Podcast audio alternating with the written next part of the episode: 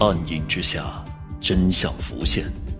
剖析案件，还原谜团。欢迎收听《大案实录》第四十五案：借种惨案。在借种顺利生下孩子之后呢，曹忠武明显感觉自己的妻子对自己冷淡了，甚至自己想要和妻子亲近了，妻子也是不情不愿。但妻子对孩子的生父曹正昂关系却是很暧昧。虽然曹忠武已经说过不让曹正昂来自己家了，可是曹正昂呢还是会偷偷过来。有时候呢，趁着曹忠武不在家呀，两人就像是之前一样继续欢好。但妻子白淑琼呢也不是吃素的，她开始怪曹忠武没出息的男人，光会说我，你咋不去找曹正昂嘛？他不来，我就不和他交往，是他来招惹我的。曹忠武和妻子吵完架之后呢，就直接骑着自行车去了曹正昂家里面，找到曹正昂就开始破口大骂：“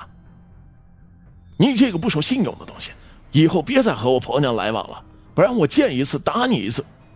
一顿狠话说的曹正昂是无地自容，毕竟这种事情对名声不好。本来之前约定呢也是秘密进行的，再传出去呢，自己以后在村里面就真抬不起头来了。可曹正昂呢，可不是老实本分的类型啊！他先假意将曹忠武呢哄好，等曹忠武火气下去了，将他送走，曹正昂呢就开始想着以后怎么和白树琼私会。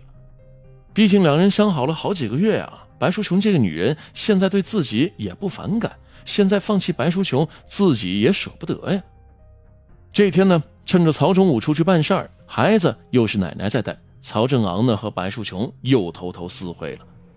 这一番缠绵之后呢，曹正昂和白树琼说：“你们家太不安全了，现在我们也不能和曹正武翻脸，以后咱俩就偷偷约在我家吧。”白树琼眼神幽怨地说：“他现在看我看的可紧了，我出来一趟可不容易呢。”曹正昂就说：“呀，这事儿啊，本来也是你丈夫约我喝酒，让我参与进来，现在我也喜欢你呀，让你直接离开我，我也舍不得呀。”这白淑琼沉浸在曹正昂的甜言蜜语当中，现在她的心呐都在曹正昂身上，以后怎么躲着丈夫偷情这事儿确实有点麻烦。为了以后咱俩能光明正大的来往，不如……白淑琼呢也觉得自己的丈夫是个爱手的家伙，陷入曹正昂的温柔乡之中啊，这个女人的大脑就来不及思考太多了。两个狠毒的男女在一番商量之后呢，决定将曹忠武杀了，这样两人就能够畅通无阻的来往。自从借种这事儿发生之后呢，曹忠武就一直闷闷不乐，但他还是想让妻子回归家庭，回到自己的身边。为了求妻子不再和曹正昂往来，曹忠武男人的面子早已经是顾不了了，直接就跪在地上求了白树琼。但是呢，最近这几天啊，曹忠武发现妻子白淑琼对自己比之前热情多了，两人的关系啊也有点缓和了。到了一九九八年十二月二十六号凌晨，白淑琼对丈夫说：“哎呀，今天晚上啊，咱们家浇了地，我和你一起去吧，咱俩也好久没出去散散步了。”曹忠武听妻子这样讲啊，哎，自然是高兴的。毕竟之前妻子都不怎么和自己亲近，现在终于可以和自己好好的浪漫一下。两人呢，趁着月光，手拉手在田间小路上走着。一路上，白淑琼和曹忠武说：“哎呀，之前那都是我的不对，现在我想明白了，我以后啊，还是和你好好过日子，不让曹正昂再影响咱俩的感情了。”曹忠武心里面那是高兴极了。以后要更加好好的对妻子好点但他却没想到，一场巨大的危险，却在悄悄的靠近。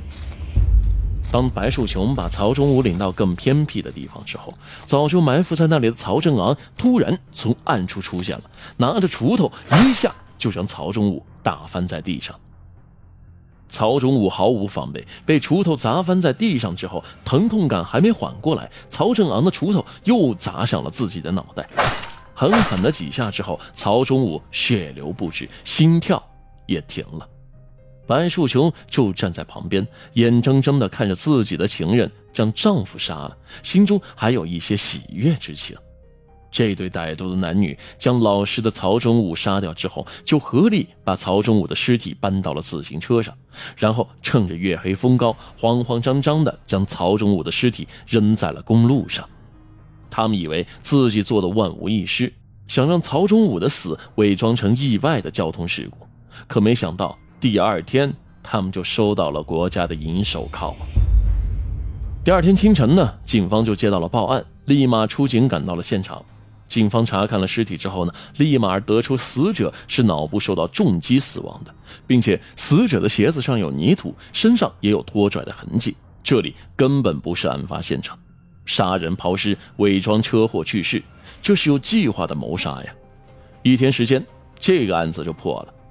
汉源县警方将白树琼和曹正昂带回警局之后，警察的几句话就问出了杀人的真相。曹正昂交代啊，自己就是报复性杀人，因为他阻碍了自己和白树琼的约会，自己心中气不过，因此才想杀掉了曹忠武。白树琼呢也是这样坦白的，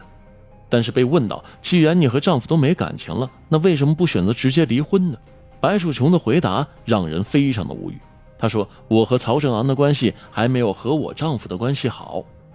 而曹正昂这边也被问到：“你有没有想过娶白淑琼呢？”曹正昂毫不犹豫地回答说：“没有，这个想法从没有过。”两人这种回答啊，实在是震碎了所有人的三观。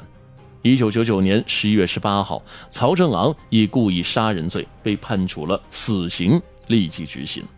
曹忠武的妻子白树琼被判了死刑，缓期执行。最后在监狱里改造十六年之后，在二零一五年。出狱了。